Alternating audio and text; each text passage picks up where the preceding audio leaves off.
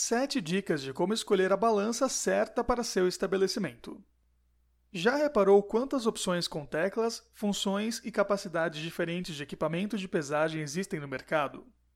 De qual delas você precisa para atender às necessidades do seu negócio?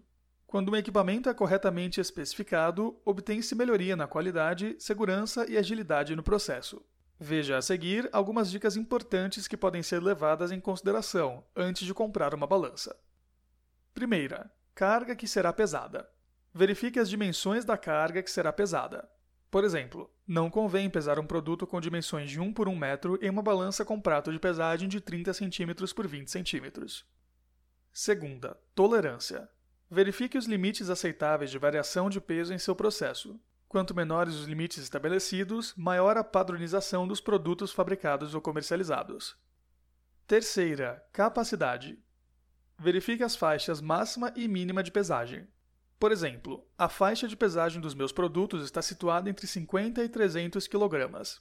Diante disso, não é necessário adquirir uma balança de 3.000 kg, com uma capacidade superdimensionada.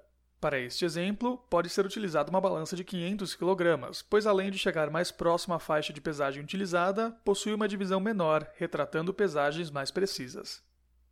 Quarta, menor divisão, D. Avalie a divisão do equipamento desejado. Por exemplo, se um produto pesa em torno de 223 gramas e o processo exige a precisão correta desta pesagem, não é recomendado a aquisição de uma balança com divisão de 10 gramas, pois o equipamento irá arredondar a pesagem para 220 gramas. Para a venda direta ao consumidor, é aconselhável que a balança tenha divisão até 10 gramas. Para a venda de pão francês, a divisão da balança não pode ser superior a 5 gramas. Quinta, refeições por peso, self-service. Para a venda de refeições por peso, padrão self-service, existem duas possibilidades.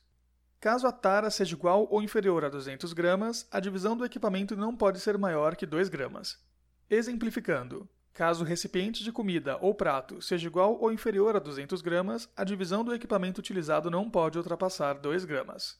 Caso a tara seja superior a 200 gramas, a divisão do equipamento não pode ser maior que 5 gramas.